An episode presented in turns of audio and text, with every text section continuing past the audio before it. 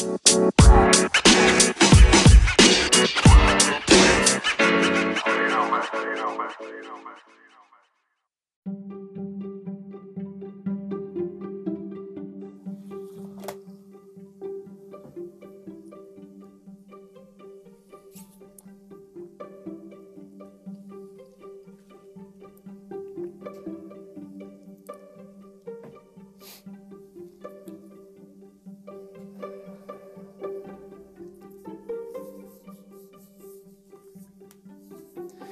Pessoal? Só aguardando o Felipe entrar aí pra gente mandar o convite. Já tá online. Vamos iniciar a live aqui.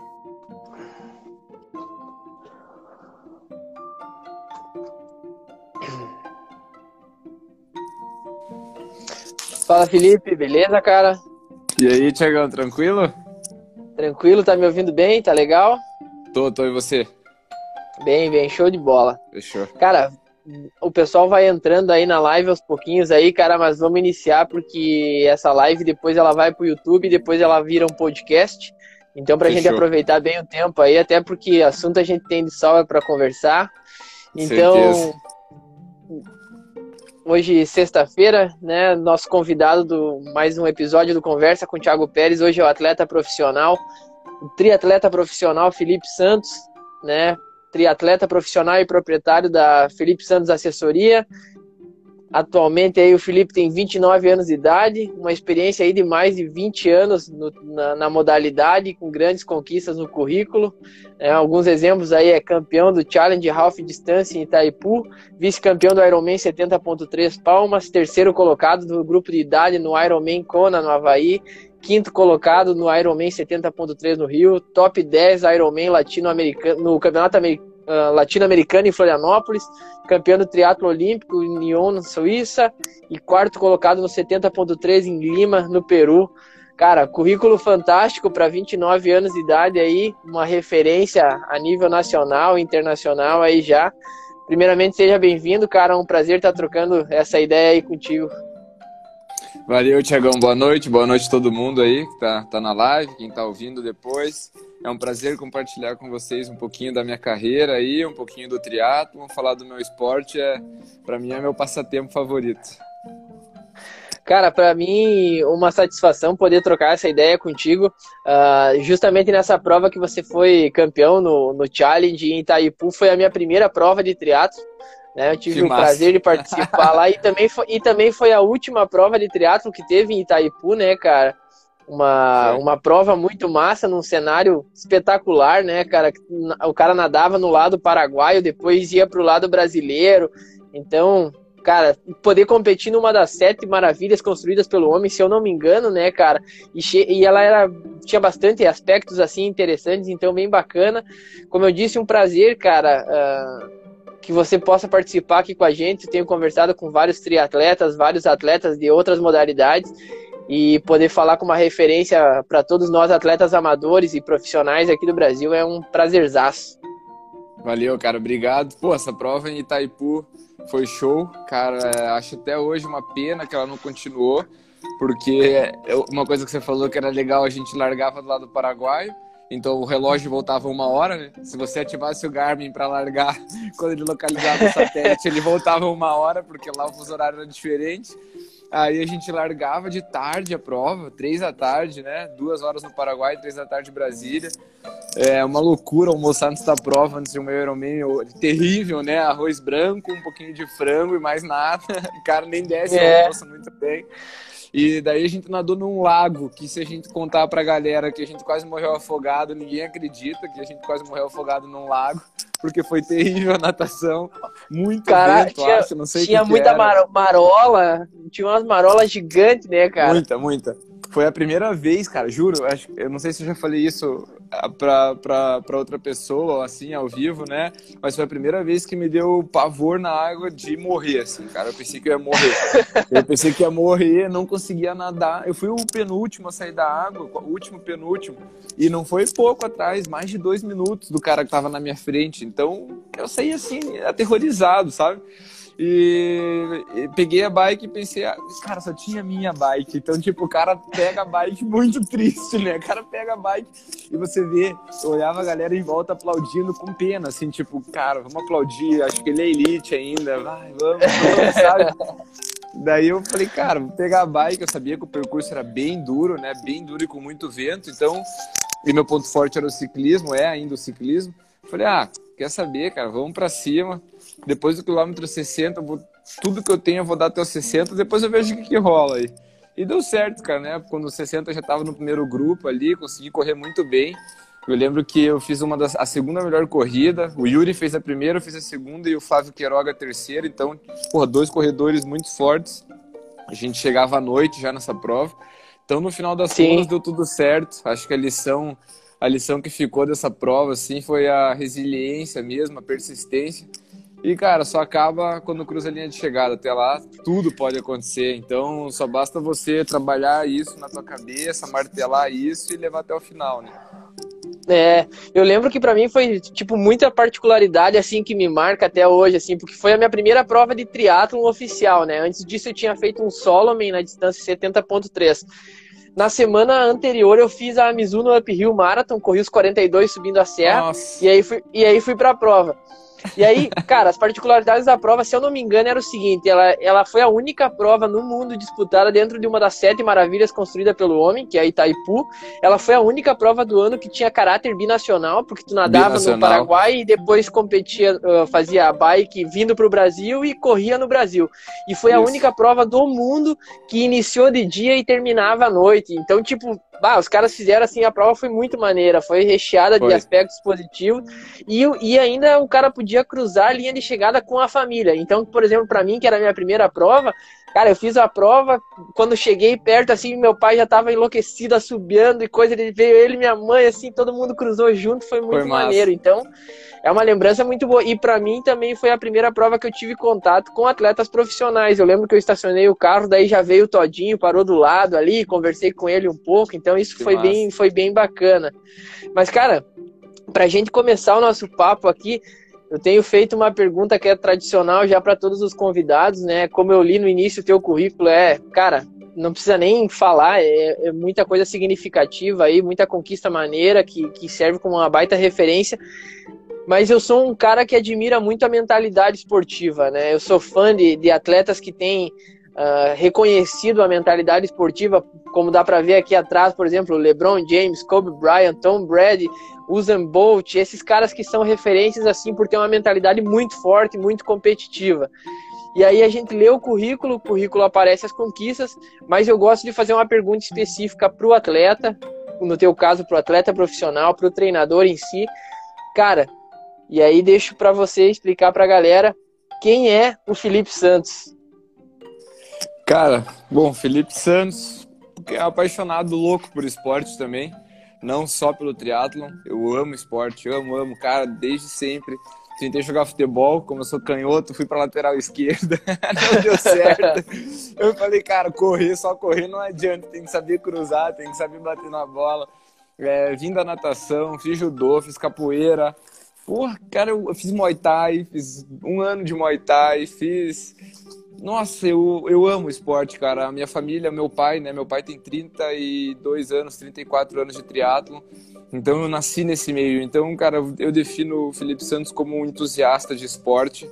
É, eu vivo a minha vida pelo esporte, agora, tanto como dono de uma assessoria, quanto atleta profissional é, a minha esposa tá assistindo, ela reclama que a minha televisão ou ela tá na ESPN ou ela tá na Sport TV.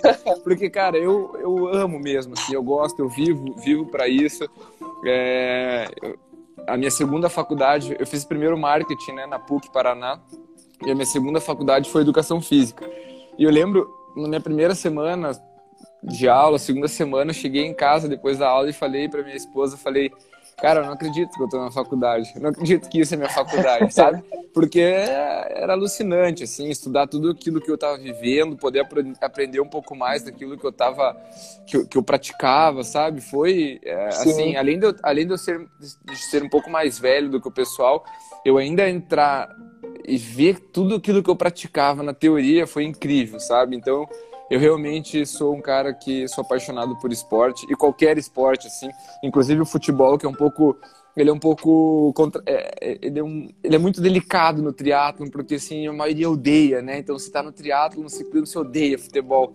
Eu não eu sou sócio do Atlético Paranaense há 16 anos 15 anos vou no jogo direto curto assistir um joguinho. Estava assistindo aqui Atlético de Madrid gosto de ver o ciclismo atletismo natação. Pô, cara Olimpíada de Inverno então para mim esporte é, é minha vida assim é tudo para mim que legal, cara. É, dada, dadas, guardadas as proporções, né, cara, pelo fato de eu ser atleta amador, uh, a, a, minha vibe com esporte é a mesma que a tua. Aqui em casa, a televisão tá ligada ou na ESPN ou no Sport TV, e quando não tá nesses canal ainda fica meio que o off de proteção de tela ali, fica passando qualquer perfeito, coisa aí. Perfeito. É, e aqui na, na, minha cidade, por exemplo, a gente tem um time de basquete, eu jogo basquete desde cedo também, jogo futebol, já fiz um pouco de tudo, mas realmente o, o gosto pelo triatlon, pela por uma prova que é muito diferente das outras, pelo fato de você estar 100% focado em desempenho, em velocidade, em alimentação, hidratação e no melhor desempenho possível, acho que o triatlon acabou conquistando e, e dominando meu coração, assim. Mas, cara, você comentou que, que teu pai, né, é, é, triatleta, tem um longo período já de, de, de triatlo. E aí eu quero fazer a, a, segunda pergunta, é justamente isso. Como tu começou no, no esporte? Eu, por exemplo, eu sou filho de militar, meu pai é um cara extremamente competitivo, me incentivou no esporte em todas as modalidades possíveis. Eu tenho até medalha de campeão em torneio de pipa. Então, já, já cresci praticando esporte, mas nunca cheguei a imaginar que estaria competindo como eu, como eu participo de competições hoje. Como é que foi para ti esse início, cara? Cara, eu comecei com 9 anos, eu tenho 29 hoje, comecei com 9, num projeto do Sesc Caiobá, do Sesc mesmo, não o Sesc Triathlon Caiobá, que é a prova, prova super famosa do circuito. Tem um, uma sede do Sesc em Caiobá e, pô, toda temporada de verão eu ia para lá, né, tal e eles abriram esse projeto de triatlo. Então pegavam as, as crianças que desciam da capital para o litoral, falaram, oh, vocês, vocês, vão treinar por 14 dias e no 15º dia tem uma prova que ela acontece no sábado, pré-Sesc Caiobá mesmo, né? Pré-evento gigante do Sesc. Então meu pai falou, pô, você vai estar na praia. Eu era super gordinho, assim, sabe? Tive alguns problemas até já com, com o peso quando era pequeno, tive alguns problemas também de é, início de, um, de uma complicaçãozinha um pouquinho mais séria, sabe? Com algumas, algumas coisas. Então, minha, minha mãe sempre ficava ali, você tem, que, você tem que fazer alguma coisa, tem que fazer alguma coisa. E via meu pai treinando, eu fazia só natação na época, né? Eu vim da natação. Então, entrei nesse projeto do SESC lá em Caiobá, ficamos duas semanas treinando. A gente treinava com o Catinha, que era um baita atleta na época, assim, atleta profissional, foi uma das minhas grandes referências, assim, do esporte, é uma das grandes referências do esporte e com a Vanessa Cabrini, que é uma super atleta também aqui de Curitiba.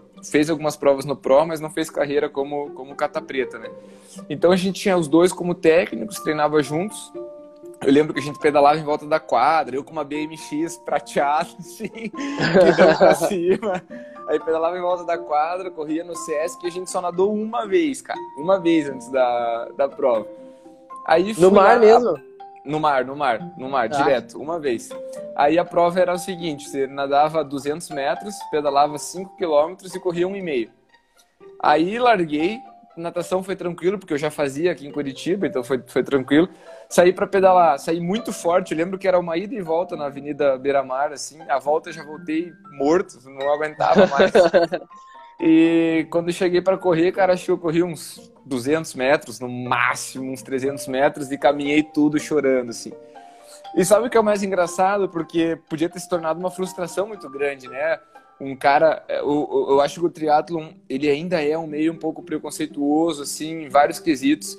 Eu acho que ele é preconceituoso é, socialmente, eu acho que ele é preconceituoso fisicamente, e eu tento quebrar isso com os meus alunos, eu tento quebrar isso com todo mundo que eu falo. Então, porra, uma criança gordinha com uma BMX, não tava com speed, não tava com a bike, sabe? Por mais que as bicicletas fossem mais simples na época, ainda assim tinha isso, né? Menos do que hoje, antigamente. Tinha bem menos do que hoje. Sim. Mas, pô, o cara gordinho, camiseta de algodão, a sunga meio dobrada já, sabe aquela cena meio grotesca assim e tal. Sim. E, cara, eu, eu andei até o final, cruzei a de chegada meio, meio frustrado, chorando.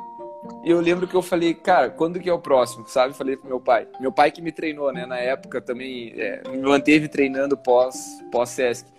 Então isso me, me apaixonou, assim. E eu fui até os 12, até os 12 anos, levando ele, o, o triatlon como um esporte de verão, assim, de, de praia, sabe? Depois Sim. dos 12, dos 12 até, até hoje, eu fui, fui para um técnico aqui de Curitiba, meu primeiro técnico, Alexandre Perdão. Comecei a levar um pouquinho mais sério. Com 13 anos eu tive meu primeiro pódio, foi em Santos, Troféu Brasil, e desde então eu vim levando bem, bem a sério assim, a, a, a o triatlon, sabe? Então é incrível, eu, eu, acho que, que é uma trajetória ainda que eu tenho eu ainda vislumbro muita coisa dentro do esporte, assim. Então isso que é o mais legal. Faz 20 anos que eu tô nele e eu ainda tenho muito sonho, tenho muita vontade, tenho muita coisa de melhorar. Então é, é legal. Eu, eu sou apaixonado por isso. Sim, não, é, é, é massa ouvir a tua história da, da, da, tua trajetória e quando tu fala que o, que o triatlo é um esporte meio preconceituoso, hoje, na verdade, uma, uma das coisas que eu vejo, assim, cara, é que o esporte em si ou na verdade os praticantes de esporte fazem dele um esporte preconceituoso. Porque, por exemplo, cara, tem gente que vai passar a vida inteira sem nunca fazer uma prova. Tem gente que vai passar a vida inteira sem nunca correr uma maratona. Mas aí você vai lá e corre uma maratona e tem alguém que fala assim: Mas tu fez sub 3? Não, ah, não, não. Maratona de verdade é sub 3, entendeu? É, aí uh -huh, tu vai fazer é. uma, um, uma prova de triatlo, tu fez uma prova de triatlo, aí tu fala, não, mas e qual prova fez? Ah, eu fiz um sprint. Ah, mas tinha que fazer um, um 70.3, né? Aí tu faz um 70.3, vem o sitezinho de humor lá e coloca assim, não, mas 70.3 não é Iron. É Iron. Tu tem que fazer full. aí tu faz full, tu já. Não, mas quantas horas tu fez? Não, o, o, o Iron passei de verdade, tu tem que fazer sub 10, um negócio assim. Bah, cara, é, desculpa aí, meu cachorro, tá? eu tenho um husky, às vezes ele fica meio louco. Vai lá, vai. Cara, eu vou falar para você assim que eu é, com relação a essa progressão nas provas de triatlon, cara, eu sou o defensor absoluto do cara e o degrau por degrau, sabe? Por duas coisas, porque eu acho assim, o, o Ironman assim, você falar com uma pessoa totalmente sedentária vai parecer muito distante. Só que o mínimo que ela começa a praticar, ela já vai entender que hoje em dia, com toda a tecnologia, toda, tudo que a gente recebe, o Ironman ele é viável, completamente viável, ainda mais dentro das 17 Sim. horas que você tem para começar. Só que eu sou muito a favor de você escrever a tua história até o Ironman.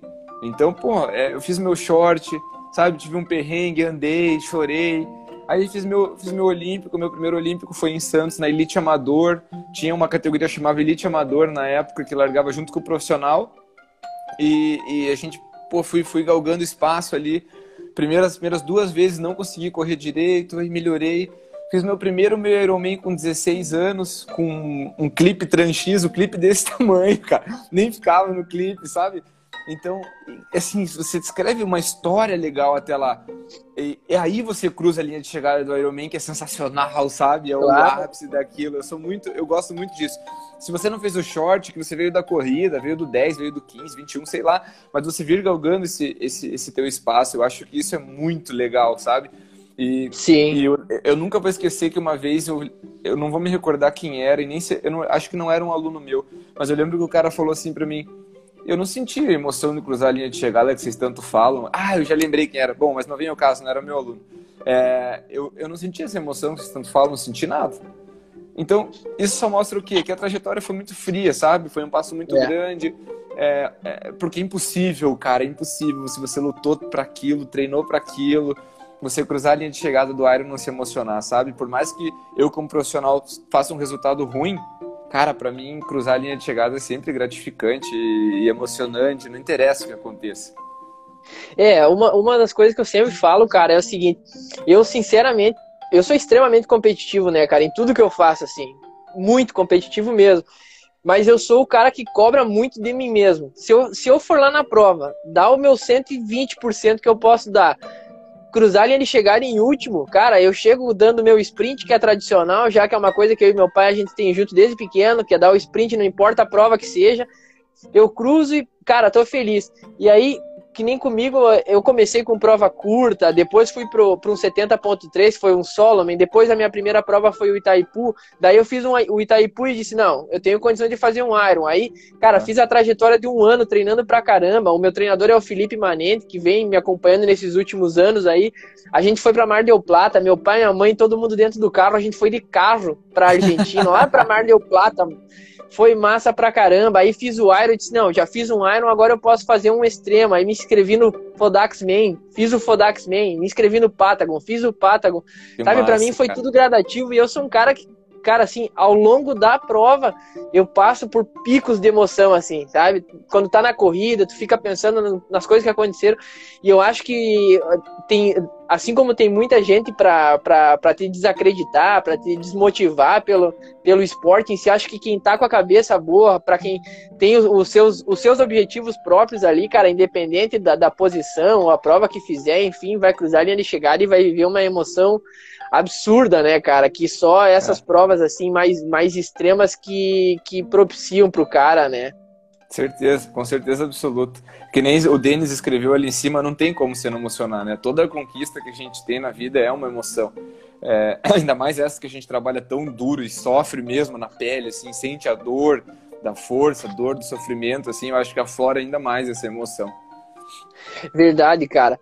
Mas assim, seguindo, seguindo a tua trajetória, quando é que surgiu essa, essa ideia assim de, de sair do, do esporte amador, do, que nem tu comentou, ah, o triatlo era um esporte de verão, aí depois você arrumou um treinador, mas quando é que virou essa chave para botar na cabeça, não, a partir de agora eu quero ser um atleta profissional, eu vou trabalhar o que precisar trabalhar e vou, vou fazer o que tiver que fazer para poder atingir os teus objetivos. Quando é que virou essa chave assim para ti? Então, para mim foi muito natural, porque comecei muito cedo, né? Então, pô, muito cedo, 9 anos. Aí o primeiro pódio veio na 12 14, que era a categoria ali em Santos. Aí com 16 eu fui o primeiro do, dos meninos que treinavam ali em grupo, eu fui o primeiro aí pro, pro Olímpico, pro Elite Amador, que era Olímpico. E daí, no Elite Amador, as provas de confederação, eu já entrava na Júnior, eu acho que eu nunca competi em categoria, em brasileiro, nada, já fui pra Júnior, que a Júnior, para quem não sabe, é, entre aspas, é Elite, até 19 anos, né? É, então já fui para júnior. Primeiro eu fui, eu fui, campeão brasileiro infanto juvenil, que também não fui para categoria, fui direto. Se você me falar, eu nem sei por que eu fui, não fui para categoria. Acho que foi, sabe, automático assim. Meu técnico me meteu lá e, e, e foi. Depois eu fui campeão brasileiro, era em Jurerê a prova. Aí fui para júnior. Na júnior eu fui campeão, é, que na época era ibero-americano em Vila Velha, que é o triatlo do Exército, com 19 anos. Aí foi meu primeiro. Ali cara, posso dizer para você que foi o maior estalo assim de, de, de, atleta profissional, porque eu ganhei uma bolsa governamental muito boa na época. Cara, eu tinha 19 anos, ainda morava com os meus pais e comecei a ganhar dinheiro, sabe? Um bom dinheiro com, com o triatlo.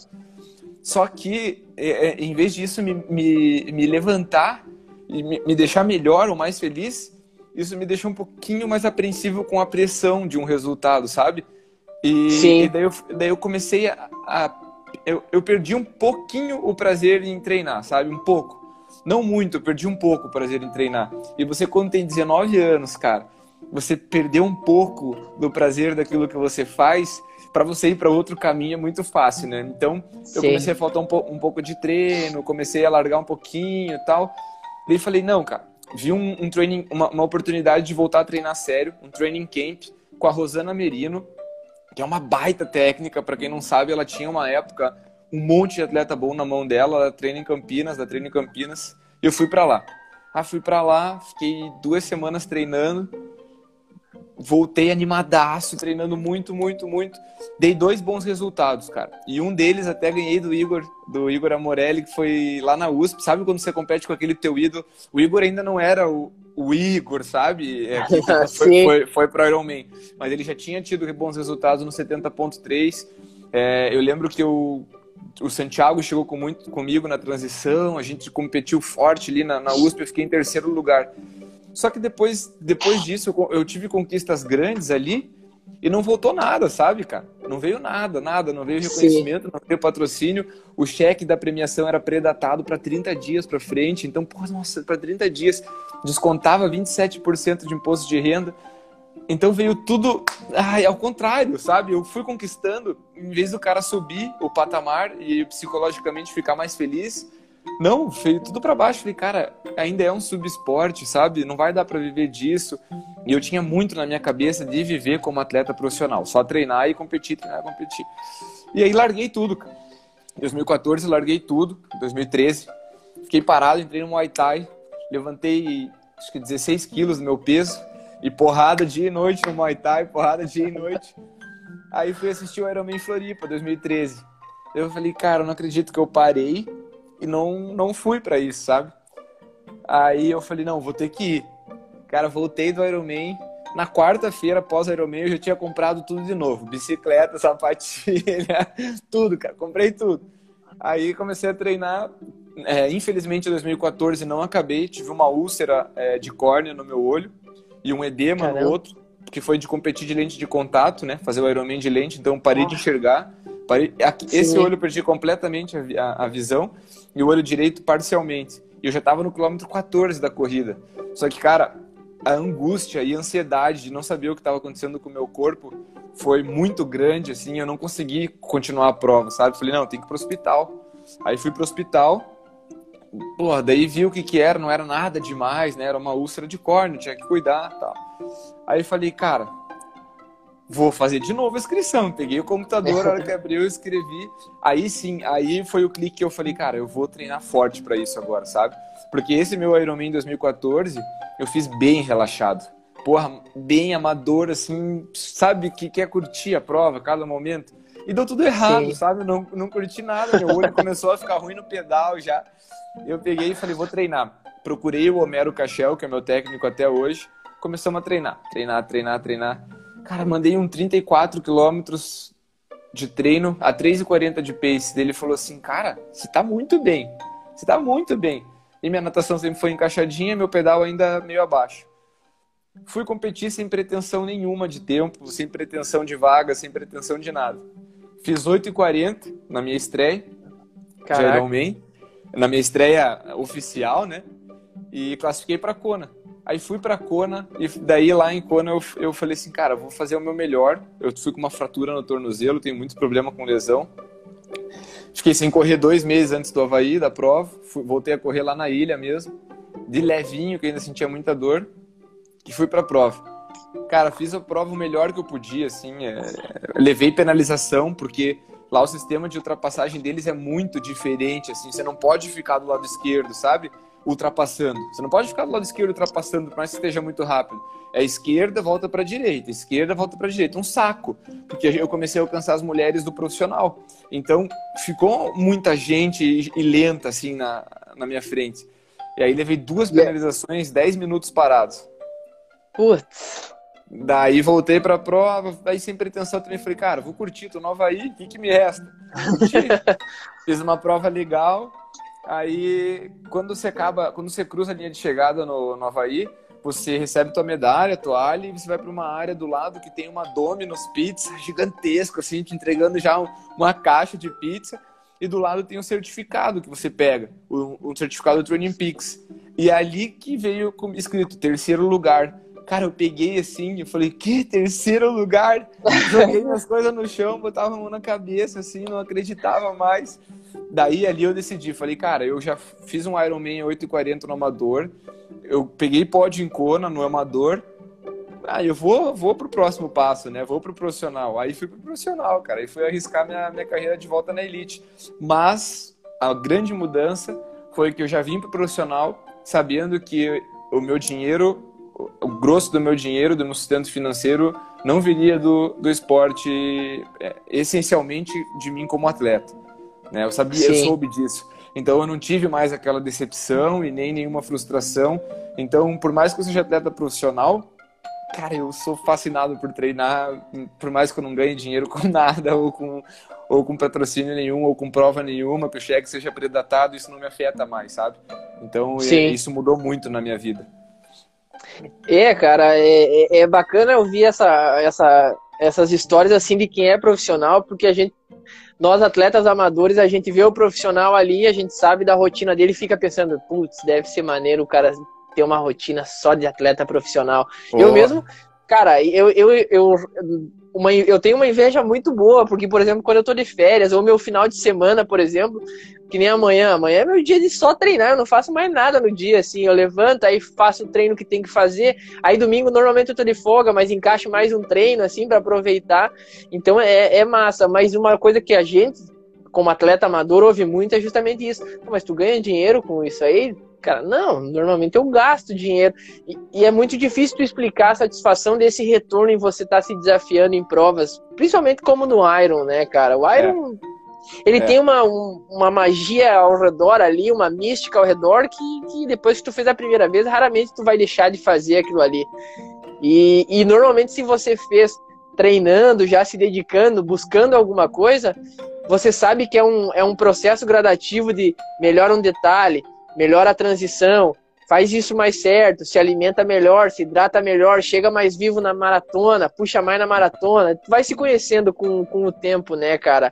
Então, é, é, é, é, é muito massa, cara, ouvir, assim, de, de ti e de profissionais, né, cara, com, como é que é o início da trajetória no profissional.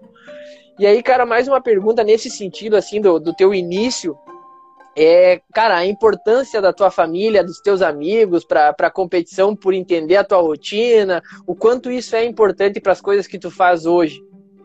Cara, ó, o Beto Madaloso, meu amigo, amigo, gente boa demais. É, lembro do. Ô, Betão, você tá ficando velho, porque quando eu era criança que você me ensinava as braçadas, então você tá ficando galo já. E para mim, cara, a, a amizade. É, eu tô, tô lançando alguns vídeos no, no YouTube, no IGTV agora, né? E nesses vídeos você consegue perceber assim o quanto eu treino com dois grandes amigos, tipo o, o Cauê Willi, que está tentando classificar para os jogos do ano que vem, 2021, e provavelmente vai tentar 2024 também, e o Eduardo Lass, que o Eduardo em si, cara, desde os 12 anos eu treino com ele, junto, parceiro de treino. Então, pô, imagine a amizade assim surreal. Então, eu vou para os treinos com dois grandes amigos, a gente se diverte muito e por isso eu fui buscar os vídeos no YouTube, os vídeos porque eu falei, cara, a galera tem que ver como a zoeira prevalece aqui dentro também, sabe? E, e, pô, os dois são praticamente são amigos quase família, assim, porque eu passo tanto tempo com eles, cara, que é impressionante. Tanto é a gente passa tanto tempo treinando juntos que dificilmente a gente vai combinar de sair jantar ou um vai na casa do outro, cara, não tem, porque a gente ficou o dia inteiro junto quando volta para casa um quer nem saber do outro mais. Então, então é, é, fundamental a parceria deles, cara. Não tem, eu não, eu já fui, eu fiquei na Suíça no passado, minha família mora lá treinando sozinho dois meses. Cara, que diferença. Por mais que o lugar seja melhor, por mais que a estrutura seja melhor, você sozinho é muita diferença. Ter alguém do teu lado para te puxar, sabe? A hora que você fraqueja um pouco, o cara tá ali. Não vamos, não desanima, tal. É, vamos para cima. É, é, ou quando tá muito frio e você dá uma. Fala assim, pô, será que vamos, Piazada? Não sei o que. Claro que vamos. Então, você ter os parceiros de treino ali, os amigos, faz muito bem. Eu, como comecei muito cedo, cara, esse foi um pouquinho, acho que do, do ônus, assim, que, que o esporte de, de alto rendimento me trouxe. Eu não fiz muitos amigos fora do, do triatlon, sabe? Porque a galera não entende, é difícil entender isso muito novo.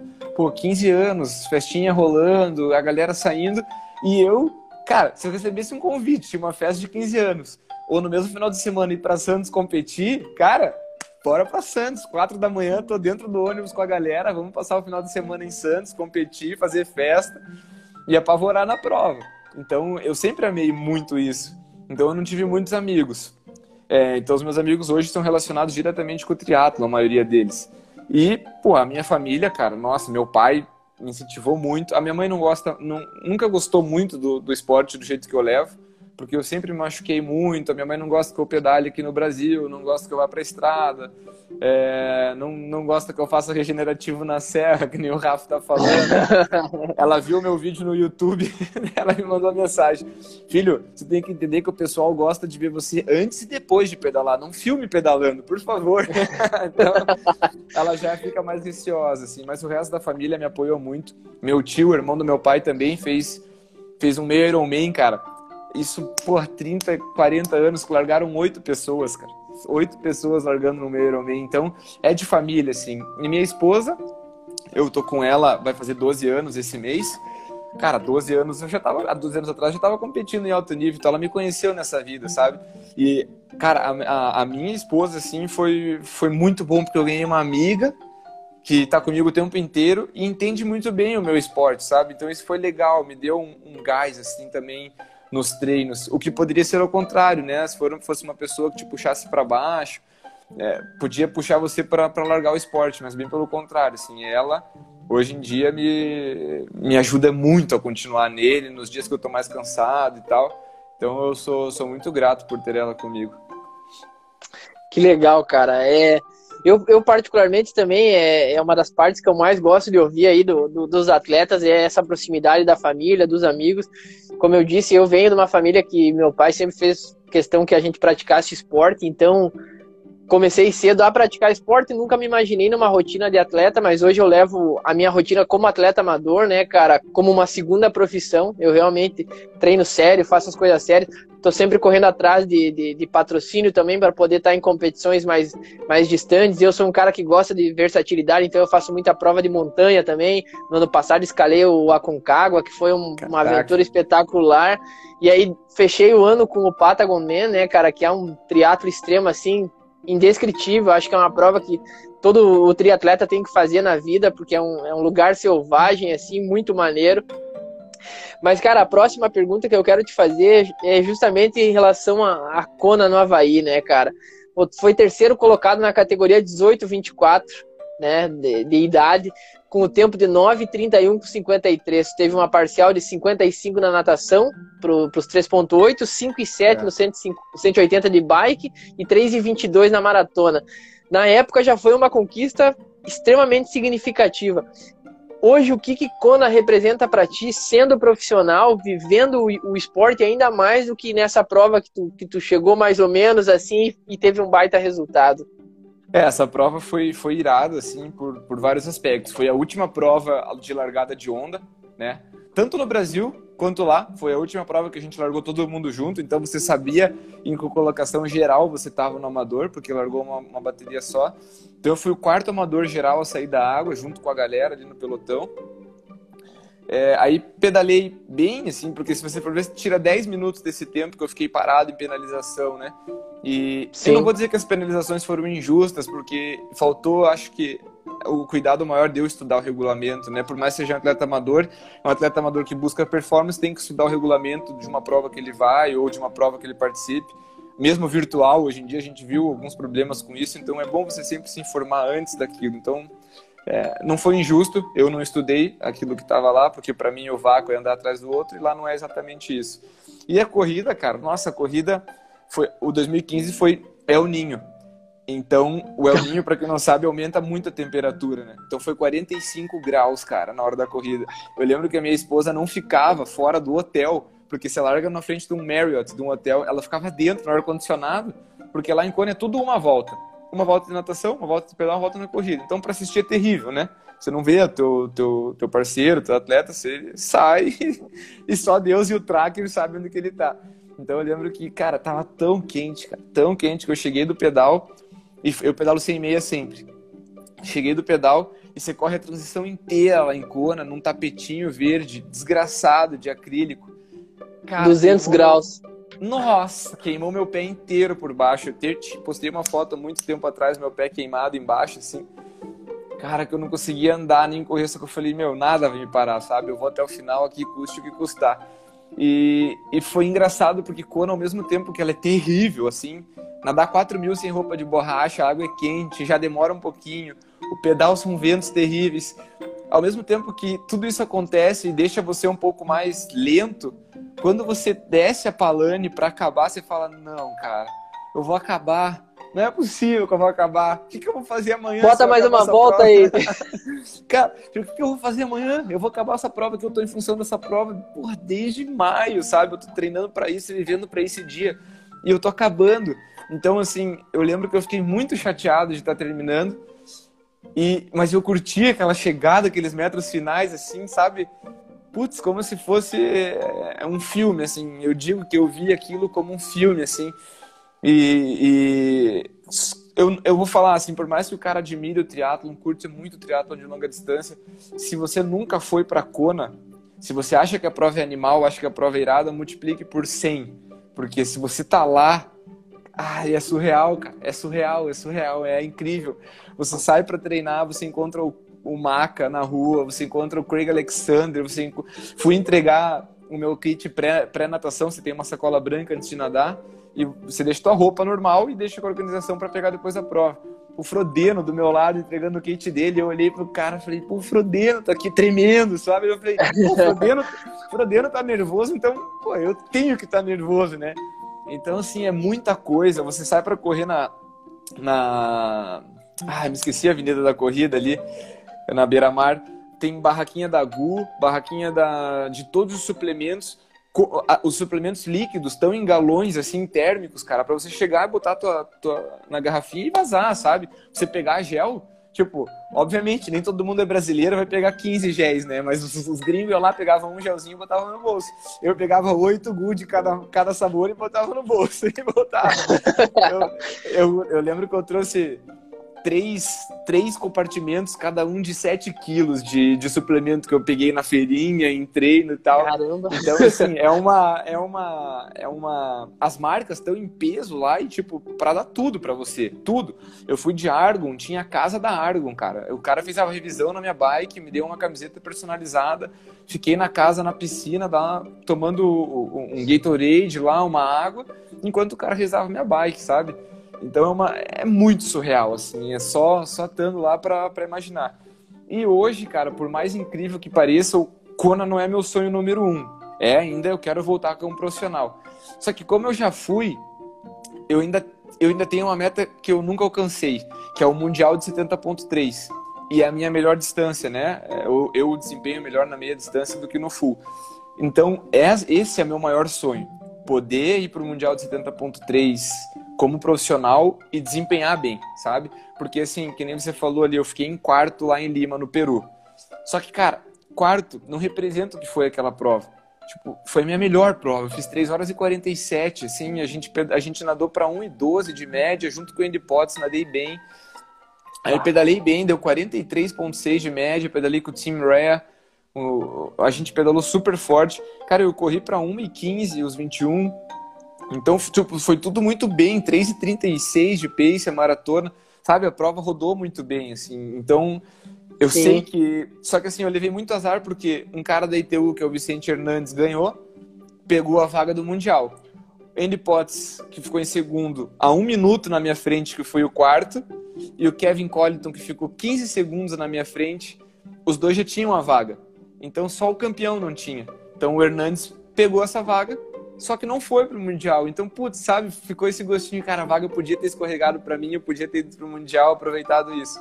Então, ainda é um sonho que eu batalho para alcançar, assim, mas é, eu ficaria muito na dúvida se você botasse na minha frente assim, ah, você pode escolher para Kona, você pode escolher para o Mundial de 70.3. Eu, eu, eu, não sei, eu acho que eu tenderia ir para Kona de novo, sabe? Mas eu quero viver o sonho do, do 70.3. Sim, que massa, cara. É, é, é, um baita objetivo, né, cara? Disputar um, um Mundial é realmente fantástico. Eu, particularmente, tenho. É, é um objetivo meu. Eu não treinaria se não fosse com o objetivo de tentar uma boa classificação no, no amador. Venho trabalhando nisso, eu, eu tenho uma corrida boa, a minha natação melhorou muito depois de fazer no ano passado uma ultramaratona de 20 km. Eu passei o início do ano todo dentro da piscina, numa piscina de 25 metros, treinando 10 quilômetros, né? Então, cara, eu, eu ia e voltava naquela piscina, e aqui eu moro no Rio Grande do Sul, era frio, então, cara, eu entrava na água igual, com roupa de borracha, e nunca, nunca foi um problema. Isso também deu uma elevada na minha natação e ainda preciso acertar o, o, o, ciclismo aí, mas, mas vai chegar a hora e, cara, quero viver essas experiências como um amador, mas um amador bem focado, como sempre. E Cara, agora vou mudar o, o, o rumo da pergunta porque é o seguinte, cara, a gente vê no teu currículo encaixando uma prova melhor que a outra, você vem subindo aí nos profissionais, vem tendo resultados fantásticos, e aí vem 2019, e aí tu sofre uma lesão complicada que, que cara, eu, para quem te acompanha no Insta, para quem te acompanha na, na, nas redes aí, sabe é, o sufoco que tu viveu. Eu lembro das coisas que você publicou ali antes da cirurgia, depois de muleta. Cara, como é que foi viver isso, cara? É, o que que veio para tua cabeça? O que que tu pensava nessa fase? Como é que foi esse teu processo? Cara, foi duro, velho. Foi muito duro. Mas, é, assim, foi duro por dois aspectos. Eu planejei todo o meu ano, ano passado, para não me machucar. Falei assim, cara, não vou fazer o Ironman Brasil pela primeira vez desde 2014. Não vou fazer. Tem muita prova grande no segundo semestre, sabe? Campeonato Latino-Americano em, em, na Argentina, tanto meio quanto full. Tem prova, tem, é, na época ainda tem o Daytona, Challenge Daytona, pagando muito dinheiro em dezembro. É, sabe, tinha muita coisa boa para acontecer no segundo semestre e eu comprometia muito meu ano para chegar no pico da performance no final de maio. Praticamente junho, né? Porque é o último final de semana de maio, então passou o maio inteiro. Então em junho eu atingi o pico. Cara, de até descer, recuperar. Se você não lesionou, vai demorar um mês para você voltar. Então eu falei: não, vou abrir mão do primeiro semestre. Vou tentar classificar em Lima. Se eu não conseguir em Lima, vou para Floripa 70.3 e faço lá. Eu não consegui em Lima, infelizmente. É, não fiquei triste porque foi minha melhor prova hoje. Se analisar os dados ali, repetir isso é bem difícil, mas consegui. Floripa, peguei uma infecção é, é, alimentar muito feia, fiquei internado no hospital uma semana antes da prova. Mas, cara, não ia deixar de largar, fui, tentei fazer, não consegui tive que abandonar a prova porque, assim, parece que desligou uma chavinha, sabe, no pedal. É, acabou, acabou. Do mesmo jeito que num segundo antes eu tava na prova fazendo força, passou um segundo eu desliguei, cara. Já começou a doer meu corpo, não aguentava mais. E falei, tá, chega, não vou me decepcionar por isso. Coloquei uma mini férias ali para recuperar bem e voltei a treinar perto do Ironman Brasil, forte mesmo, perto do Ironman Brasil. Aí fui pra Suíça em julho, cara é, fui, a minha esposa foi comigo dessa vez. Cara, eu nunca tive números tão bons quanto lá, assim, nunca. É, tanto na corrida quanto no ciclismo. Assim, o ciclismo, o meu ciclismo lá na Suíça atingiu um patamar tão assustador, assim, em dois meses, porque assim, eu vivia na montanha. Então, eu pedalava é, no mínimo, no mínimo, 4.500, 5.000 metros de altimetria por semana. Então, eu vivia escalando. É, acabei ganhando muita força meu FTP saltou, tipo, saltou tanto meu FTP que quando eu mandei pro meu treinador, ele falou, cara, vamos refazer, né? Vamos refazer por alguns aspectos tal, vamos, vamos refazer. Refiz, cara, praticamente a mesma coisa. Ele pediu para aumentar um pouco a cadência, aumentei. Ele falou, cara, me mandou alguns artigos e ele falou, meu, você tá vendo que teu FTP é pedal, tá, tá com pedal dos tops de, os tops do mundo do, do, do triatlo. Frodeno, Kinley, Sanders. E foi assustador, assim, porque você não é difícil acreditar naquilo ali, naquele número, né? Que você tá nesse nível Sim. tão grande. Aí competi lá em Nyon, bati o recorde da prova de 12 anos, 15 anos, bati o recorde do Olímpico lá. Fiz uma NP de 393 no ciclismo. Cara, é por aí, é 390, 380 de NP no ciclismo e corri para 35 os 10 mil. Então, realmente, eu estava pedalando perto dos 400 watts, bem, e corria bem. Aí eu lembro que todo dia eu saía para treinar, mesmo que sozinho e às vezes animados. Pô, o cara tá na Suíça, no paraíso, mas não é fácil, cara. Todo dia você meter montanha, sabe? Tem uma hora que você não aguenta mais subir. Eu lembro minha lombar, assim, cara, nossa, destruída. Eu vi alguém, um cara fazer massagem lá em mim, o cara queria cobrar 200 euros. Eu falei, pô, não vai rolar 200 euros pra te pagar pra fazer massagem. Aí, pô, continuei subindo, macetando minhas costas, assim, cara, e fui, fui, fui. E todo dia eu pensava, cara, eu vou ganhar o 70.3 do Rio. Eu vou ganhar o 70.3 do Rio. Cara, todos os dias. Isso foi uma coisa absurda. Todos os dias eu pensava, eu vou ganhar o 70.3 do Rio e ninguém vai me tirar. E eu fiquei com isso, cara, o tempo inteiro. Meu último dia de Suíça eu corri 25 quilômetros, retornei pro Brasil. Cara, no dia seguinte eu, eu machuquei meu quadril. De não conseguir andar. Assim, acabei o treino, sentei para me enxugar tal, pegar o meu tênis não consegui levantar mais. Nada. Tomei anti-inflamatório, não consegui levantar. Fui me escorando pelas paredes aqui do apartamento, liguei para minha esposa, tá, tô mal, tô mal, aconteceu alguma coisa comigo. Fomos pro hospital. Fui pro hospital acho que três e meia da manhã, cara. Três, quatro da manhã, porque né, dormindo tava, tava meio... Doendo. Tava. E uma dor muito absurda. Daí a gente foi pro hospital. No hospital, tomei uma injeção que eu não poderia tomar como atleta profissional. Eu falei, cara. Tipo, porque a moça falou, cara, não tem outro jeito, vai ter que tomar tramal, se não me engano, vai ter que tomar o tramal. Falei, cara, não posso. Ela, ela falou assim, então vamos tomar tal remédio. Tomei no soro. Não conseguia levantar, não adiantava. E eu fico nessa via. Eu preciso trabalhar como personal trainer, eu preciso ir para academia. Só que eu também não posso tomar alguns medicamentos. Então, o que, que eu faço? Cara, sinto muito, vou ter que tomar. Eu preciso trabalhar, eu preciso ir para ir, ir dar aula. Aí tomei o tramal, é, passou a minha dor um pouquinho, fiz exame, tava com uma lesão de labrum. E o meu tendão já me incomodando há tempos, né? Daí falei, cara, porra, não aguento mais essas lesões, tal, meu tendão dói, esse labrum dói, o que eu vou fazer? Fui, fui operar, falei, vou fazer essa cirurgia. Chega, meu ano, tentei levar até 70.3 do Rio, passou, não consegui, fiquei me enganando ali, sabe, tentando levar, tentando levar. Aí decidi, chega, cara, vou, vou, vou pra faca, vou logo fazer a cirurgia. Na minha última ressonância pré-cirúrgica para o plano de saúde liberar meu quadril, o médico falou, cara, pera, teu quadril tá recuperando. Pera aí, vamos ver. Tá, não vai operar o quadril. Cara, pré-cirurgia, pré-cirurgia, o cara falou, não, você não vai operar o quadril. Tá recuperando. Aí ficou só o tendão. Só que o tendão calcâneo, o meu plano não cobria. Aí fiz a correria de vender as camisetas para pagar a cirurgia. O pagamento da cirurgia é feito à vista, pós-cirurgia, né, por, por depósito bancário. E fiz, cara, fiz a cirurgia, assim. Senti, até hoje eu sinto dor, sabe? Até hoje eu sinto dor. O meu tendão ele é uma dor diferente, ele tá mais rígido é, e mais fraco, então eu tenho que tentar soltar ele todos os dias. E, e bem mais fraco do lado dele, a musculatura em volta dele, sabe? Mas é, eu voltei a correr, já fiz um 5K para 16,50 na esteira. É, tive que parar um pouquinho por causa da minha perna não operada, porque eu devia estar sobrecarregando ela, então começou a me doer canela, joelho, coxa. Parei, voltei semana passada a correr e tô me sentindo, cara, cada dia um degrauzinho um pouquinho melhor, sabe? Então, assim, é, hoje em dia, com essa situação de pandemia que a gente está vivendo, não poderia ter operado em hora melhor, porque não tem prova, então eu estou focado Sim. totalmente na recuperação. E mas tô cada dia eu estou um pouco melhor, cara, e eu confio assim que, que na hora certa eu vou vou estar tá 100%.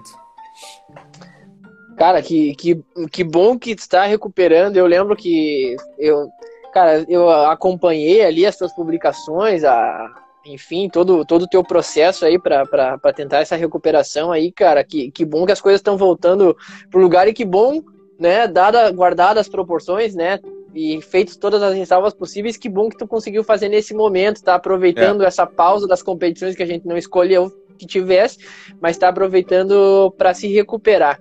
Cara, deixa eu te perguntar um negócio, eu não sei como é que tu tá de tempo aí, mas tranquilo. o seguinte, o, a live do Instagram ela dura mais ou menos uma hora e o Instagram corta. Eu queria te fazer só mais três perguntinhas, cara, mas como o papo flui muito bem contigo, eu fico com medo de cortar. Eu queria saber se eu posso encerrar essa live e a gente recomeça uma outra para garantir que o final fique legal. Bora, Pode ser? Bora. Então, para uhum. pra galera que tá online, Pessoal, eu vou encerrar e já vou iniciar de novo. Já chamo o Felipe e a gente segue. Então fica todo mundo aí que uh, esse segundo bloco aí vai ser, vai ser bem bacana. E aí o pessoal também que tiver alguma pergunta para fazer, teve uma legal ali que eu vi antes a respeito de, de como funcionam os teus alunos aí contigo.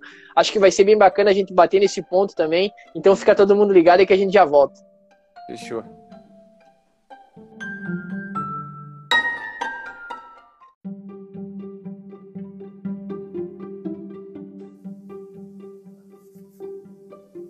Fala galera, a gente tá de volta com conversa com o Thiago Pérez. Vamos só aguardar o Felipe retornar aí pra gente seguir nesse segundo bloco aí que o papo tá muito maneiro.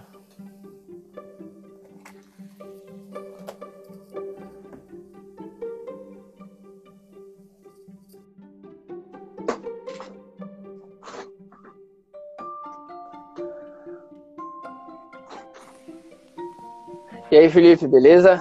Tamo de volta. Tamo de volta.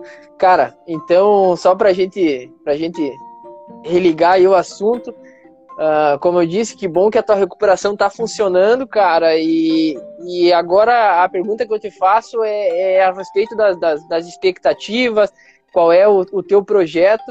Cara, ninguém esperava, né, de 2019 para 2020 que fosse acontecer tanta coisa assim em, em seis meses, né? Para quem é atleta, para quem tinha planos, independente, independente de ser atleta até, todo mundo tinha seus projetos e simplesmente os nossos projetos foram por água abaixo, né? É, claro, por um, por um problema muito maior aí que envolve a população como um todo, a nível mundial, né? Essa pandemia afetou o mundo inteiro. E aí, cara, eu quero saber os teus planos, o que estava nos teus planos para 2020, agora o que, que permanece, se, por exemplo, o teu foco agora vai para o Challenge lá em novembro, que, que, que, teve também, além disso, né, além das provas, ainda a gente teve esse problema da, da, da retirada da, da, competição dos profissionais, que foi uma coisa inacreditável aí para a nível nacional, né, para as provas que seriam realizadas no Brasil.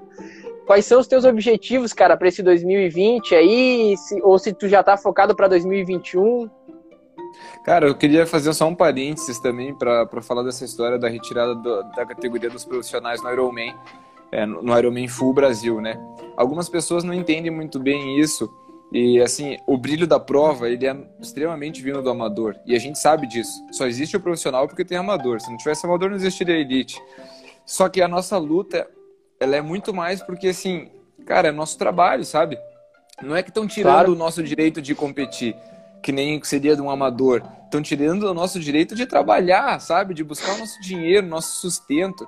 Então, é um pouco maior do que pode parecer, às vezes, para alguns amadores que não entenderam muito bem a situação. Eu lembro quando a gente reivindicou o nosso direito de trabalhar, algumas pessoas não entenderam muito bem, assim, e se sentiram um pouco ofendidas. E, cara, jamais a nossa intenção é essa. A gente só quer poder trabalhar e não ter que ir para a Europa trabalhar ou ter que ir para os Estados Unidos trabalhar. Com o dólar e com o euro esse valor, fica muito difícil a gente continuar assim. E, e também queria ilustrar isso para vocês, para mostrar essa situação que 70.3 Bariloche só tem amador. 70.3 Lima não existe mais. Ironman Martel Plata só tem amador.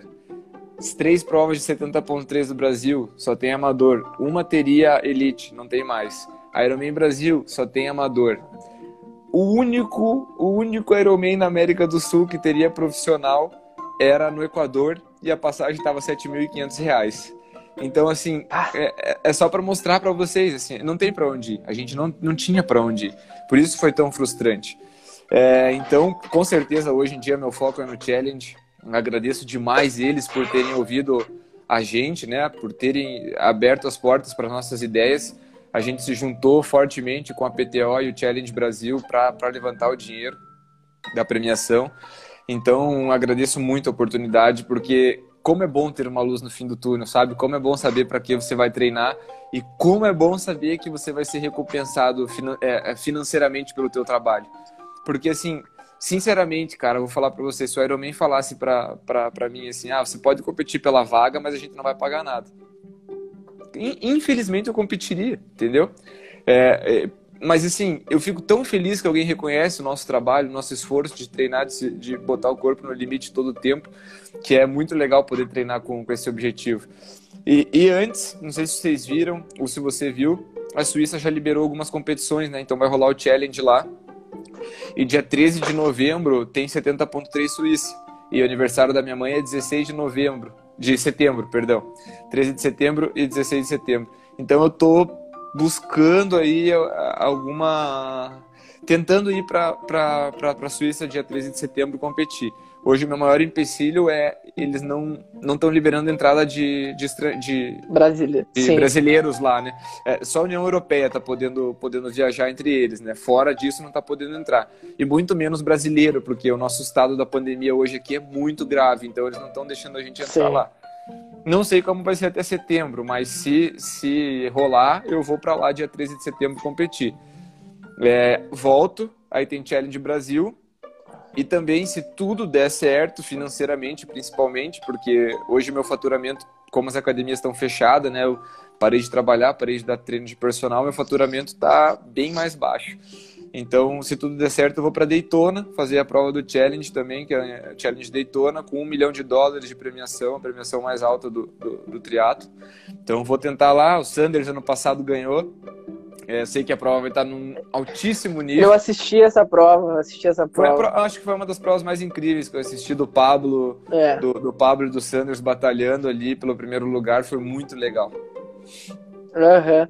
Deixa eu só aproveitar, cara, já que tu abriu esse parênteses aí para falar dessa união dos profissionais, passar um pouco da, da, da, minha visão e que eu tenho certeza absoluta, cara, que essa galera que tá assistindo a live ou quem vai acessar essa, essa live vai, vai acompanhar, vai ouvir depois do podcast e vai concordar comigo. Primeira coisa, quando a gente vai para um estádio assistir futebol, a gente vai para o estádio porque a gente quer ver o atleta profissional. A gente quer ver o esporte sendo desempenhado em alto rendimento. Quando eu me inscrevo para fazer um Iron, muito além de fazer, de ir buscar a minha medalha, que é a minha conquista particular, eu estou indo lá porque eu quero ter o, a, o privilégio de estar próximo dos melhores, sabe? Todo atleta amador, ele tem um farol, ele tem um exemplo, ele tem um atleta que ele segue, que ele se inspira, e quando a gente vai para a prova, ter o profissional é o que a gente espera muito além da prova se desenvolver, a gente quer ter esse contato, que é, pô, pá, que nem tu comentou, pá, cheguei em Kona para pegar um negócio lá, tava o Frodeno do lado. Cara, eu fui pro Patagomen, tava o Tindon, troquei uma ideia com ele, encontrei o Iron Cowboy, foi massa sabe? Então são experiências bacanas, assim. Mesma coisa quando eu vou para uma prova, como eu fui para Mar del Plata, encontrei o Frank Silvestrin, que é aqui do Sul, é um profissional de altíssimo nível. Fui correr no Paraná, encontrei o Felipe.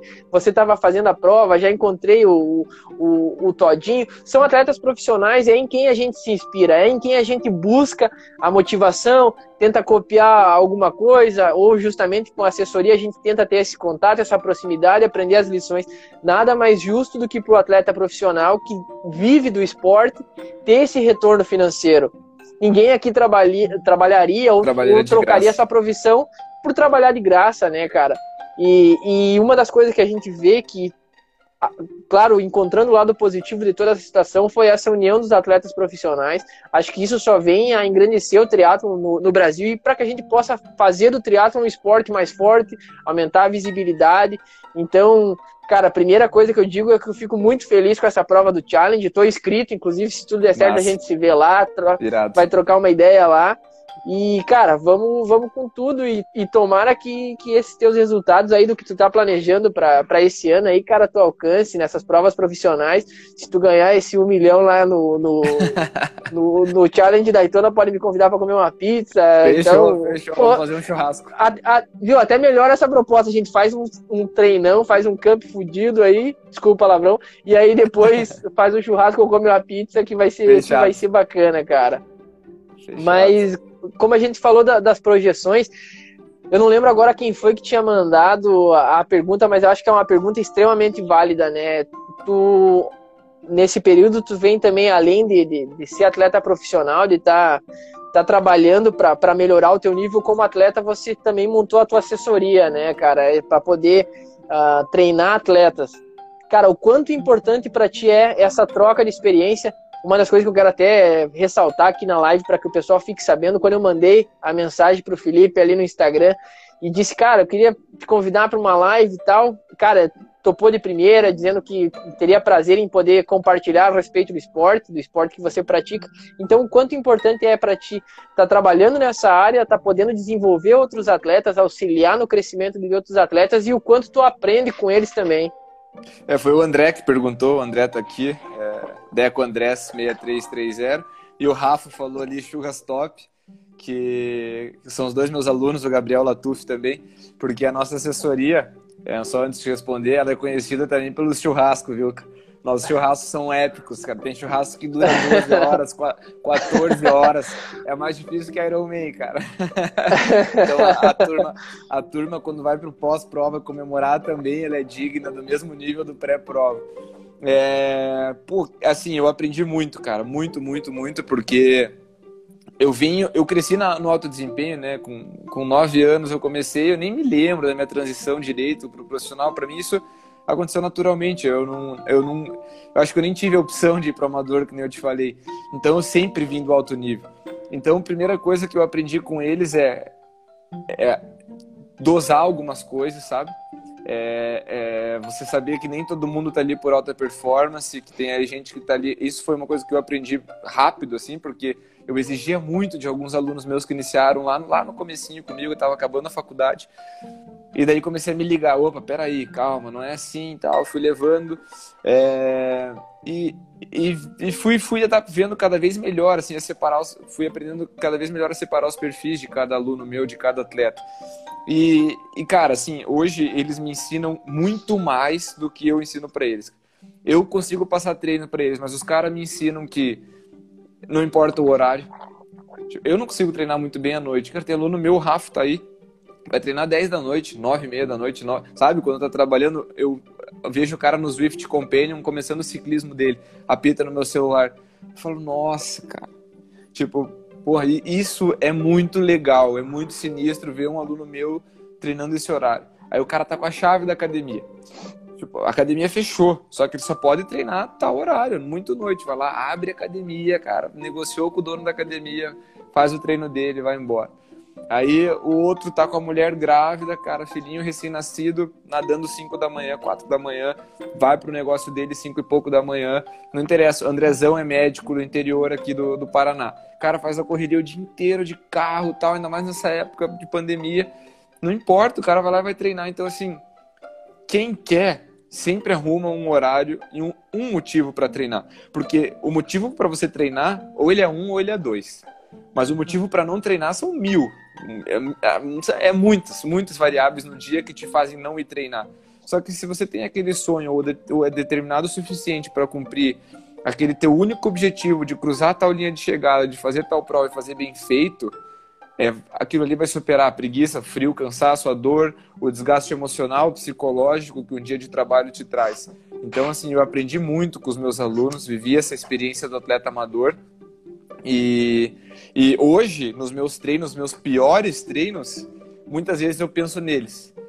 Porque é, o Thales aí do Rio Grande do Sul, o Thales é um aluno super forte, então às vezes eu passo alguns treinos para ele e falo, cara, Tipo, o Thales tá aguentando, sabe? Tá levando na, na carcaça e tá aguentando. Eu tenho que aguentar aqui também, sabe? Então eles me, me inspiram nos treinos e fora dos treinos, assim. Que legal, cara. É, é bacana ouvir, assim, a respeito dessa troca e, cara, acho que todo mundo aí que, que tá ouvindo acaba ficando extremamente motivado porque é perceptível, cara, a, o tamanho da tua paixão pelo esporte e a forma também como tu encara, além do fato de ser uma competição, mas também tu, tu leva essa, essa ideia de poder propagar o esporte, né, não só para os teus alunos, mas agora também com a, a, facilidade do acesso da rede social aí, cara, dos vídeos e tal, isso aí é tudo muito importante para a gente olhar, porque Cara, pro amador que tem rotina, como tu falou, o cara tem trabalho, o cara tem família, não que vocês não tenham como profissional, mas a gente tem um, um, uma rotina diferente, né? Concilia o esporte ali, é, é, sempre bacana essa poder ter essa, essa vibe assim, de um cara que, que, que se empenha muito, que treina muito. Então, já, já encaminhando agora justamente para a parte final, só duas perguntas que eu gostaria de fazer. Primeiro, é como é que é a tua rotina diária em tempos normais? E segundo, como é que é a tua rotina diária nos tempos atuais? Assim, se tu é um cara que gosta desse treino indoor, tu, ou para ti não, não muda muito, como é que funciona para ti a tua rotina de, de atleta mesmo? Cara, hoje em tempos pandêmicos eu sou atleta profissional no fino da palavra, né? então, assim, é, é, legal poder ser atleta profissional. Assim, esses dias até tá, pô, hoje à tarde fiquei me alongando, fazendo trabalho preventivo, soltando, sabe? Pô, isso é incrível poder fazer além, de, além dos treinos. E, mas, cara, minha rotina normalmente é eu dou aula quase todos os dias, 5 e meia da manhã, é a minha primeira aula. É, então eu não consigo treinar muito cedo porque eu tenho que trabalhar às 5 e meia, dou aula de musculação, de corrida ou natação. Saio da primeira aula, volto para casa, tomo um café, aí sim vou pro meu treino. Segunda, quarta e sexta eu treino daí direto, direto até meio-dia e meio. E, e, terça e quinta eu dou uma, uma quebra ali na, na manhã e volto a nadar às duas da tarde. É, aí todos os dias, também de segunda a sexta, eu começo a trabalhar no período da, da tarde e noite né? É, Sexta-feira é o dia que eu acabo. Terça, quinta e sexta são os dias que eu acabo mais tarde, então eu, eu deixo, acabo as minhas aulas de natação e de corrida por volta das oito e meia, nove horas da noite. E segunda e quarta eu consigo terminar, eu consigo terminar as minhas aulas um pouquinho mais cedo ali, 8 e 15, 8 e meia, eu tô terminando as aulas vindo para casa.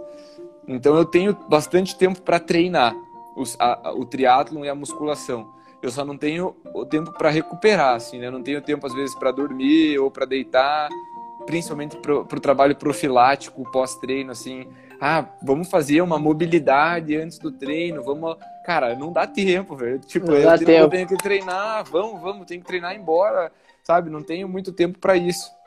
Nessa época que eu tava fazendo fisioterapia, então, cara, é, não tinha tempo para nada, era tudo contado, sabe? Rápido, e tudo contado e rápido. Então, é, é, uma vida bem corrida, assim. Eu, eu, eu digo, hoje não me falta tempo para treinar. Me falta o tempo para descansar que no final das contas vai, vai afetar um pouco minha performance, obviamente, né? Você descansar, você recuperar, alongar.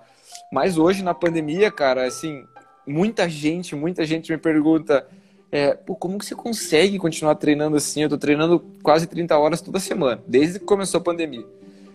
Quase 30 horas direto, toda semana, bem fiz quatro horas aqui no rolo final de semana passado e, meu, amarradão. Feliz demais, porque não é esforço para mim treinar. Não é esforço, sabe? Eu adoro. Se dentro daquela rotina louca de, do dia a dia de trabalho e tal, eu, eu amo treinar e treino com uma carga grande. Agora, na pandemia, então, eu sempre reverto essa pergunta e falo, mas por que não treinar? Tipo, por que você não treina? Por causa da pandemia? Para mim, melhor ainda, me sobra mais tempo para treinar. Então, eu vou pedalar mais, vou nadar mais, correr mais Agora a natação não tá dando porque realmente Curitiba deu um, quase um lockdown, assim, né? Fecharam muita coisa. Mas, pô, pedalo duas vezes ao dia, que seja três horas de manhã aqui no rolo, duas horas no rolo de tarde. Alguns dias vou pra estrada aqui, é, saio sozinho, até, até levantei um vídeo esses dias que fui sozinho pra estrada, 100 km, desci a serra, voltei. É, corro pelo bairro ou corro no parque também. Agora que tá frio, tá bom de correr no parque, porque não tem ninguém, então é bom. É, então, assim, eu, eu nessa pandemia estou treinando mais até, treinando mais, recuperando mais, consigo alongar, fazendo meus, meus trabalhos, fazer gelo no tendão, sabe? Então, eu, eu, eu hoje estou vivendo como atleta profissional mesmo, é, me sinto feliz com isso. É, é, claro que tem dias que, acho que, como todos vocês aí, eu acordo um pouco preocupado, porque cara, a gente vê que o dinheiro não entra como entrava antes, a gente, as contas continuam. Aqui em Curitiba, eu não consegui o, o, os 600 reais da caixa, sabe? Eu, eu, tentei protocolar lá algumas vezes, quatro vezes, está sempre em análise, aquele troço nunca sai. Então, é, é, complicado, assim, sabe? Você vê tua renda indo por água abaixo, todo mundo, cada, cada semana, assim, cara, tem mensagem de aluno meu Aí se a minha ou é cancelando, né? A maioria já é cancelando. Cara, infelizmente aqui apertou, vou ter que cancelar. Ou é quando puder me liga. Putz, quando eu vejo quando puder me liga, eu já sei que tipo é um a menos, sabe, cara? Daí eu... isso mexe com o cara, não tem como não mexer, sabe? Às vezes eu não consigo dormir, fico com a minha esposa ali até duas da manhã, uma e pouco da manhã, fritando, pensando nas contas, pensando na casa, no que a gente vai fazer. Só que se eu não treinar, eu sei que eu vou ficar muito pior, sabe? Eu vou ficar muito mais Sim. pra baixo, eu vou ficar muito é, muito mais depressivo, porque a endorfina te levanta, assim. Então eu busco hoje no, no treino, além da minha performance, um pouco do, do refúgio, sabe? De encontrar o, o Lázio e o Cauê, de dar uma risada, sabe? Brincar. E às vezes, se o cara fica só em casa, assim, sabe? Se lamentando ou pensando em todo mundo que está indo embora e as academias não abrem mais, tá tudo fechado há muito tempo, isso enlouquece o cara, assim. É impossível dizer que você acorda todo dia feliz e disposto a treinar sabe? Sim, não, sim. Não, não dá, não, ainda mais agora que esfriou. Mas, cara, eu não deixo de treinar por nada, por nada, assim, é, posso estar tá bem triste ou posso estar numa fase complicada financeiramente, eu vou sair para treinar. Não treinar não é uma opção para mim, não existe essa opção de, ah, talvez hoje eu não vá. Não existe, eu nem cogito isso. Talvez por isso eu treine todos os dias, porque eu não, eu não cogito não treinar. Então, se você não cogita não treinar, você vai treinar. Porque você não vai dormir e pensar, puta, amanhã talvez. Eu vou botar o despertador para seis. Mas se tiver meio frio. Tá... Se você lançou o MAS, se você cogitou não ir, cara, aí você abre uma brecha enorme para não treinar ou para não fazer. Então isso não acontece na minha vida. Eu não tenho essa, essa brecha de não treinar, sabe? Eu estou sempre disposto a isso. É... Mas, cara, assim, tá sendo uma barra, lógico, segurar essa, essa pancada da pandemia aí. É, eu ainda sonho com muita coisa no triatlon, mas tem dias que você pensa, cara, por que, que eu estou fazendo isso, sabe? Preciso, porque não é, não é questão de você pensar até o porquê, mas é assim, cara, eu preciso fazer dinheiro, eu preciso fazer dinheiro, é uma necessidade, né? Isso não. Sim. Eu tenho que pagar minhas contas, então às vezes isso mexe um pouco com a minha cabeça com relação ao triatlon de elite e, e, ou voltar para amador. Às vezes eu fico pensando nisso, mas, mas eu tenho muita lenha para queimar e muito sonho para realizar ainda. Legal, cara. E uma pergunta que é, que é bacana para a gente fazer justamente para o atleta profissional. Quando, quando chegar a hora, né? De, bom, a, a, gente sabe que a vida do atleta, ela acho que é uma das profissões que mais cobra, né? O, o tempo de alto rendimento. Tem na cabeça já assim qual vai ser o próximo passo depois disso? Vai ser focar no, no em ser treinador? Vai ser focar em trabalhar na área esportiva? o que que tu imagina assim, ou tu imagina 70 anos e, e, e socando no Iron? Cara, não, eu, eu, assim, eu vejo o Andy Potts, vejo o Frodeno, vejo o Tim O'Donnell aí estendendo bastante a carreira do atleta de elite de, de Ironman. É, isso me deixa muito feliz, porque, cara, se eu olhar o Frodeno, tenho mais 10 anos aí, no mínimo, em muito alto nível. Se eu olhar o, o O'Donnell, eu tenho mais 12 anos. Se eu olhar o, o Potts, eu tenho mais 15 anos de, de alto nível. Então, ainda tenho muito tempo pra, pela frente, se depender do, da minha vontade, não do meu corpo, talvez meu corpo me cobre esse preço um pouquinho antes, mas se depender da minha vontade, eu vou tocar por algum tempo ainda. E a minha intenção é expandir a minha assessoria, né? Quando eu tiver mais tempo focado só no, na assessoria e tiver como o, o triatlon como lazer e não mais como elite, eu quero abrir é, núcleos de alto rendimento e, e núcleo, e núcleo do, do amador e quero tocar também o alto rendimento, sabe? Poder viajar, fazer training camp com os meus alunos, é, é, focar nessa parte também. E também um sonho que eu tenho é palestrar também. Eu fiz a minha primeira faculdade de comunicação, né, que foi marketing, então é, eu gosto de falar, não sei se deu para perceber aí, gosto de me expressar. Então eu tenho essa vontade também de difundir o nosso esporte fora, fora essencialmente dele ali, né? Levar para as pessoas que não conhecem, mostrar isso para elas com palestras, não, não, não palestras motivacionais, assim, sabe, cara? Palestras realmente do cara de você ver assim, cara, que nada é impossível. Isso para mim não é automotivação, isso é talvez esclarecer um ponto de vista que o cara não tem pronto ainda. Então você às vezes mudar o ponto de vista de, de, de alguém e isso pode mudar a vida da pessoa e eu acho que o triatlo faz isso, sabe? Pode fazer isso. Sim, é, com certeza, cara. É, eu concordo contigo e, e acho que realmente não só o triatlo, o esporte em si, cara, ele é, é. Ele, ele amplia o horizonte em todos, em todo sentido. Se você é atleta profissional, é a busca pela competição, pela, pela vitória, pela realização. Se você é atleta amador, uh, o esporte pode te trazer a disciplina que te, falta, que te falta no resto, pode aumentar o teu foco, enfim, é só realmente, na verdade, se for analisar, é, os prós são muito maiores que os contras, né, cara? E, e quanto a, a, tu seguir a tua carreira como profissional, como treinador e como palestrante, tenho certeza que vai dar certo. Pode ter certeza, cara, que hoje, se eu não me engano, você é o 17 ou 18 convidado que eu tenho já na, nas lives aí. Conversei com uma galera muito massa. Jogador profissional de vôlei, jogadora, nadadora profissional, triatleta, uh, montanhista, uma galera muito massa. E, e dessa galera que a gente conversou, que eu conversei, Hoje eu saio desse bate-papo aqui extremamente inspirado. Minha vontade é pegar Nossa. e treinar, mesmo estando nos 5 graus. Aí, já tendo feito o treino do dia, a gente fica super motivado em ouvir um cara como você, assim, e a forma como tu enxerga o esporte. Cara, te agradecer pela, pela tua disposição, cara, pela tua disponibilidade de tempo. Foi muito massa trocar essa ideia contigo, ouvir as tuas histórias. Tenho certeza que a gente poderia estender essa live aí pegando inspiração aí e experiências que tu viveu na, nas provas. Uh, mas, cara, te agradeço mesmo. É, Para mim é, é, uma experiência fantástica poder ouvir um pouco do, de um atleta como você, que com certeza serve como, como um bom exemplo para mim seguir no esporte. Tenho certeza que para os teus alunos também, para o pessoal que te segue aí. Então, minha, minha gratidão aí pelo teu tempo e, cara, quer aproveitar o tempo aí, mandar uma mensagem para a galera, fazer uma propaganda, chamar para patrocinador, fica à vontade que o tempo é teu. Valeu, cara. Quero agradecer também pelo espaço, mandar um abraço para todo mundo que assistiu, especialmente para os meus alunos aí que tiveram vários mandando mensagem, para o Wilson que está ali mandando mensagem, meu amigão que estudou comigo na faculdade, é um dos poucos amigos que eu fiz na faculdade, assim, cara bem determinado, inspirador também. E, e cara, eu quero, não vou fazer propaganda da minha assessoria, acho que vou fazer propaganda do nosso esporte, sim. Eu acho que se você tiver a possibilidade de treinar, treine se você não tem condição financeira, busca na internet alguma dica. Se você precisar de alguma dica, pode me mandar mensagem. Estou disposto a ajudar.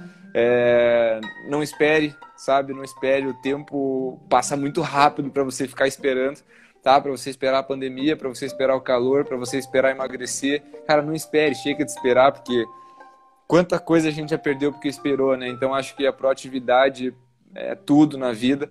É, e o pior inimigo dos teus sonhos é, é você esperar a hora certa. Nunca tem hora certa. A hora certa é agora. A gente começar a correr atrás, buscar, trabalhar, lutar para isso. Então, pratiquem esporte, venham para o triatlo. O triatlo é sensacional. É, eu acho que, que apesar de, de, de, de, ter o limitador hoje em dia financeiro grande, porque as provas maiores têm um custo alto e a bike, algumas bikes muito caras, você tem as possibilidades mais em contas, então não é não é um esporte exclusivamente de elite. É, então, arrisque começar no triatlo e agradeço muito a todos que estão aí. É, os meus patrocinadores, eu agradeço ao Marcelo Almeida, que é um cara muito legal, que me viu treinando na praia um dia e perguntou para mim se eu tinha patrocínio, eu falei que não, e desde então o cara me ajuda aí todo mês é, a realizar meu sonho, a treinar. Então agradeço muito ao Marcelo, obrigado por tudo, que hoje é meu único patrocinador. E vamos buscar aí todo dia um pouquinho melhor, sempre, nunca vamos parar. É isso aí, show de bola, cara.